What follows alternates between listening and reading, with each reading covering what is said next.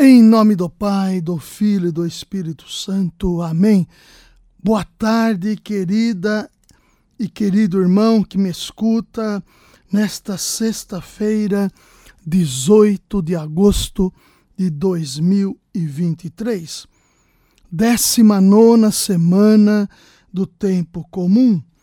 Graça e paz da parte de Deus, o amor de Jesus Cristo e a comunhão do Espírito Santo esteja com cada um de vós.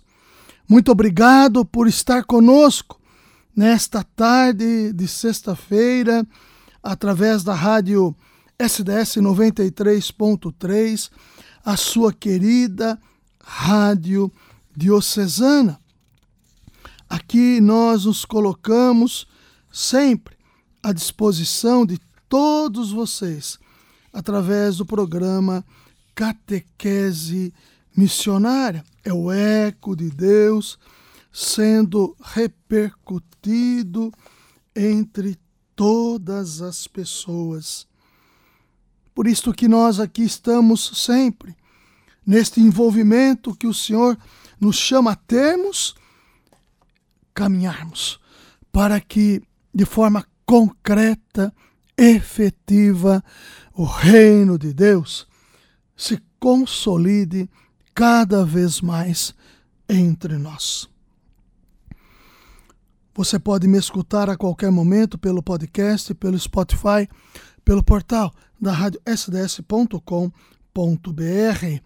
Segunda a sexta-feira, o programa vai ao ar sempre a partir das 12h30. Sábados e domingos, a partir das 12 horas.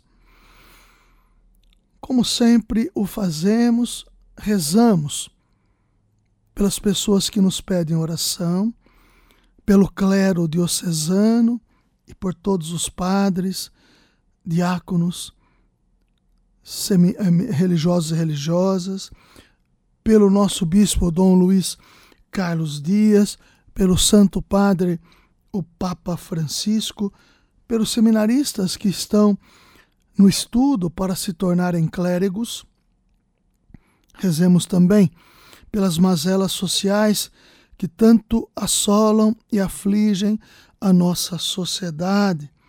Rezemos por todos os doentes e enfermos que estão em nossas casas e hospitais, pelos falecidos e por aqueles que hoje passarão deste mundo para a eternidade e pelas nossas realidades e necessidades pessoais. Como sempre, busco fazê-lo.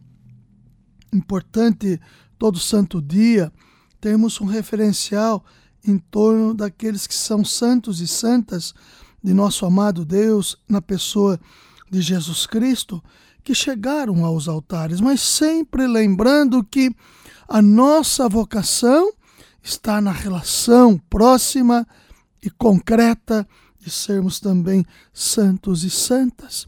Fazemos da nossa vida um histórico de santidade. Hoje a igreja se rende e celebra Santa Helena. Nascida no ano de 255, em Bitínia, de família plebeia, no tempo da juventude, trabalhava numa pensão até conhecer e casar-se com um oficial do exército romano chamado Constâncio Cloro. Fruto do casamento de Helena foi Constantino, o futuro imperador, o qual se tornou seu consolo quando Constâncio Cloro deixou-a para casar-se com a princesa Teodora e governar o Império Romano. Diante do falecimento do esposo, o filho que avançava na carreira militar substituiu o pai na função imperial e, devido à vitória alcançada nas portas de Roma, tornou-se imperador. Aconteceu que Helena converteu-se ao cristianismo ou ainda tenha sido convertida pelo filho que decidiu seguir Jesus e proclamar em 313 o Édito de Milão, o qual deu liberdade à religião cristã. Isso depois de vencer uma terrível batalha a partir de uma visão da cruz. Certeza é que, no Império Romano, a fervorosa e religiosa Santa Helena foi quem encontrou a cruz de Jesus e ajudou a Igreja de Cristo, a qual, saindo das catacumbas, pôde evangelizar e, com o auxílio de Santa Helena, construir basílicas nos lugares santos. Faleceu entre 327 ou 328 em Nicomédia, pouco depois de sua visita à Terra Santa. Os seus restos foram transportados para Roma, onde se vê ainda agora, no Vaticano, o sarcófago de Pórfiro que os inclui. Santa Helena, rogai por nós. Queridos e queridas do Senhor, bom Deus, também estamos encerrando hoje a Semana Nacional da Família, que teve o seu início no dia 13, com o Dia dos Pais. Semana, o mês catequético, o mês, o mês vocacional, perdão, o mês vocacional que iniciou na primeira semana com a vocação dos ministérios ordenados, agora, nesta segunda semana, com a vocação familiar e a partir de domingo, a vocação religiosa. Queridos e queridas do bom Deus, vocação é graça que une chamado e resposta. Ressaltar a beleza da vocação a que Jesus nos chama, refletir sobre a nossa resposta e como chegar às alegrias que nos realizam uns aos outros com uma convivência amorosa. Queridos e queridas do bom Deus, a Semana Nacional da Família, ela foi norteada nestes sete dias por temáticas extremamente ricas. Começando lá com o Dia dos Pais, a vocação de ser pai.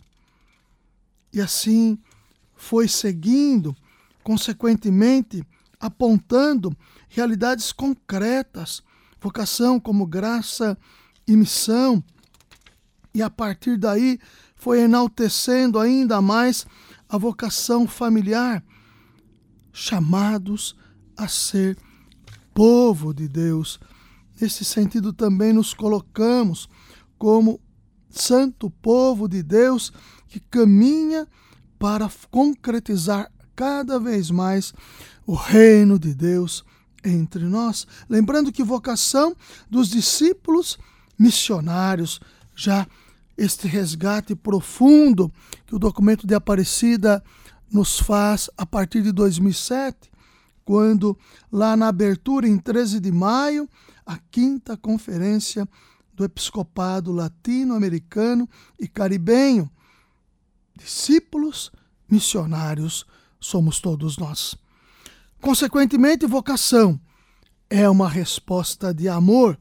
Nesse sentido, também, todo chamado pressupõe uma resposta, no caso vocacional, uma resposta que somos todos vocacionados a Cristo, uma resposta por Cristo, uma resposta amorosa. Vocação, servir realmente com alegria. Porque de fato, o chamado que o Senhor nos faz é na alegria da missão. E a missão, ela se torna concreta quando nos colocamos alegremente em anunciar, em levar o reino de Deus adiante, Jesus chama para permanecer com Ele. E com Ele permanecendo, com Ele queremos ficar, porque é só assim nos sentimos cada vez mais capacitados, capacitadas para a promoção do reino de Deus entre nós.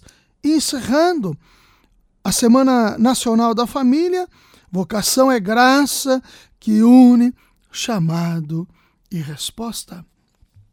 Percebam que esta realidade promotora de vida e de vida em abundância, que é o seio familiar, São João Paulo II já nos lembra, na familiares consórcios, a importância da família.